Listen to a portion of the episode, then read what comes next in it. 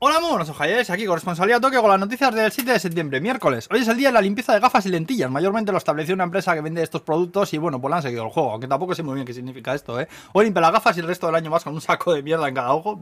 Yo le pregunto ya, hace tiempo que dejé de intentar entender nada, que no pase un día sin contestar una docena de veces ¡Hi! o Karimasta, sin tener ni puta idea de qué está pasando.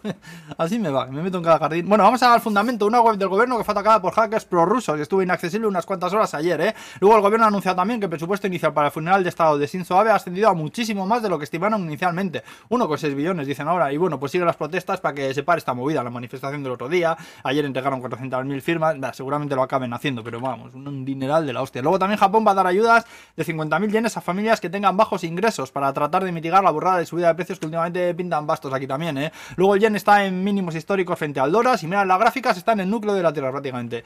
Eh, luego siguen arrestando a Peña del Comité Olímpico por corrupción. Parece que algunos señorones abueletes, pero con huevos muy colganderos ya, ¿eh? Aceptaron sobornos por parte de empresas que aspiraban a ser patrocinadoras del evento se ha descubierto ahora el pastel, ¿vale? Que se habla de un, de un montón de millones, ¿eh? Pero un porronaco, como 76 o así he leído por ahí. Cabrones los viejos. Y luego las fuerzas de defensa japonesas, que son el ejército de hacendado que los americanos les dejan tener después de la Segunda Guerra Mundial, para que me entiendas, pues que resulta que una chica soldado de 22 años ha denunciado bullying y acoso sexual y se ha abierto una investigación. Pero que le ha costado a la chica, ¿eh? Que ha tenido que reunir hasta 100.000 firmas que envió al Ministerio de Defensa y finalmente pues le han hecho caso. Que investiguen ahí, hostia. Luego ha muerto un hombre de 29 años después de recibir la vacuna de Novavax. Se andan investigando a ver qué ha pasado ahí. Si, bueno, pues a ver qué ha pasado. Entonces, luego Sony también se adelanta al iPhone 14 y ha sacado un nuevo smartphone, el Xperia 5 4. 5 en número y 4 en números romanos. En plan, patito, el palito de la V, ¿eh? patito, sí, patito.